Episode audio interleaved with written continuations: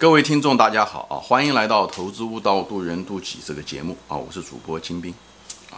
今天呢，我们继续谈这个需求的稳定性和重复性啊啊！我在前面节节，这是第三集节目了啊！我前面说过，在分析一个企业中，需求是第一啊，第一要素，以后才能谈到企业的所谓的竞争优势。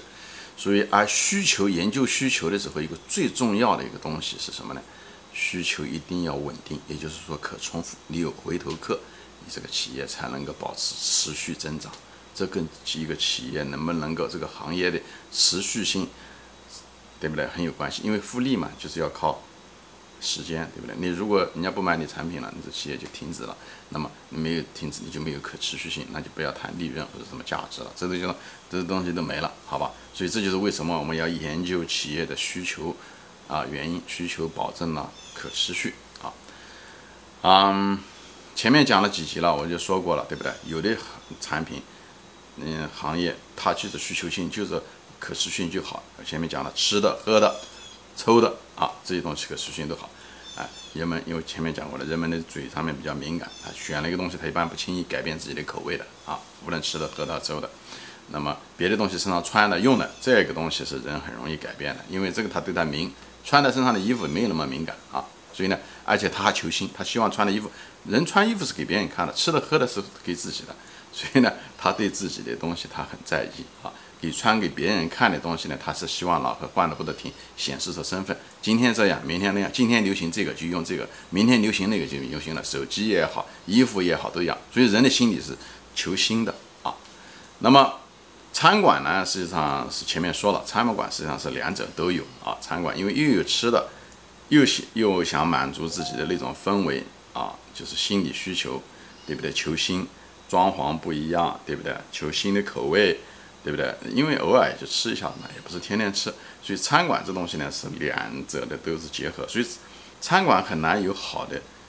那个牛股跟这个也有关系，它如果是牛股，它也是暂时那么几年就没了，它不会像几十年啊，像茅台一样的几十年都是这样，因为茅台就是，哎，它是喝的，啊，几十年口味都不变，几百年口味也不变，啊，那么，啊，这是一个，那么有的企业就是为了，那像餐馆啊，有些他为了能提高顾客的粘度啊什么的，像海底捞，他们就是在这个，呃，服务上面下了很大很大的功夫，这样子得到一些差异化。不容易复制，因为菜单容易被复制，但是你对员工、对顾客的那种服务那种东西，嗯，不是那么容易复制的。因为人的这个人的企业的文化不是那么容易复制的。那个软件部分其实不容易复制的啊，挺难的啊。就像中国很多硬件，高速公路、机场很容易建，但是想复制很多的那种文化，从西方啊，不讲复制吧，学习那种好的那种文化。呃，那个不是那么容易的啊，你有要有很很强的爱心啊。人是最难改变的，所以企业的也是一样，企业的最好的竞争力实际上是企业文化。我这里就顺便说一下啊，一个好的企业文化很重要，很重要，那个不是容易复制的，别的东西都容易复制啊，硬件东西能钱买来的东西都不值钱，都不是企业的护城河啊。我就这里顺便岔开说一下。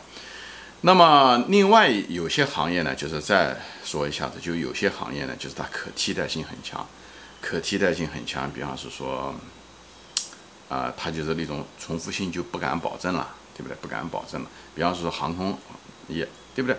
航空业也好，它就是，嗯，它虽然需求很大，但是顾客能不能够回到你这家航空公司就不好说了。你也许服务态度很好，对不对？也许来，人家也许不来。但你服务态度不好，人家是肯定不一定会来。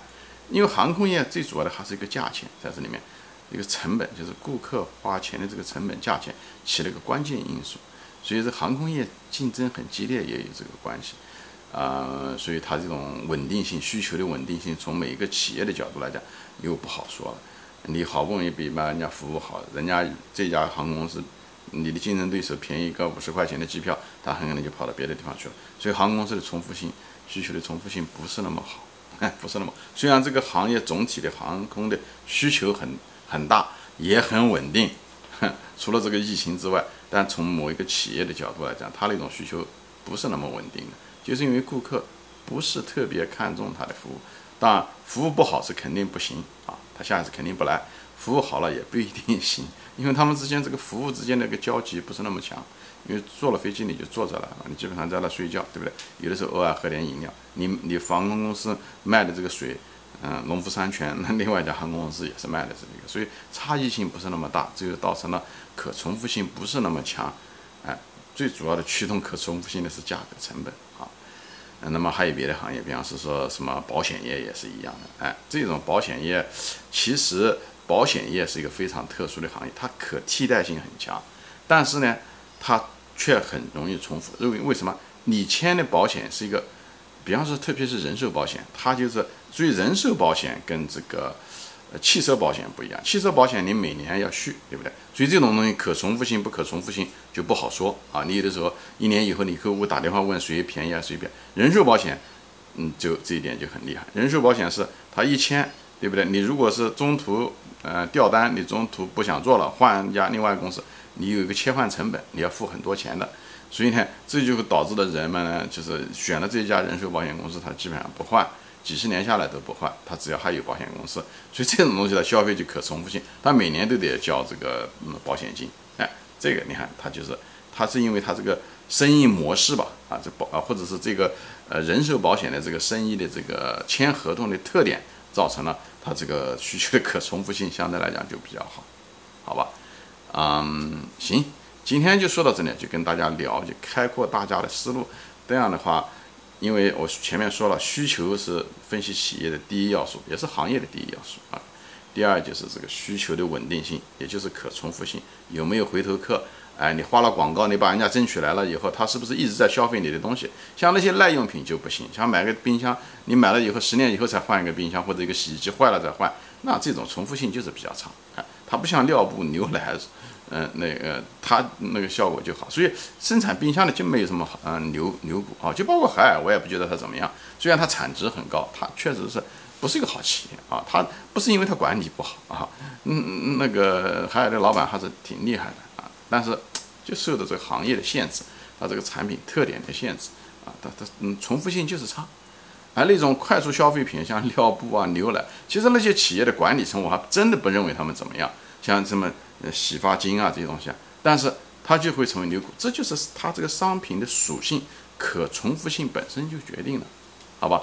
行，今天就说到这里啊，谢谢大家收看，啊，我们下次再见，欢迎转发。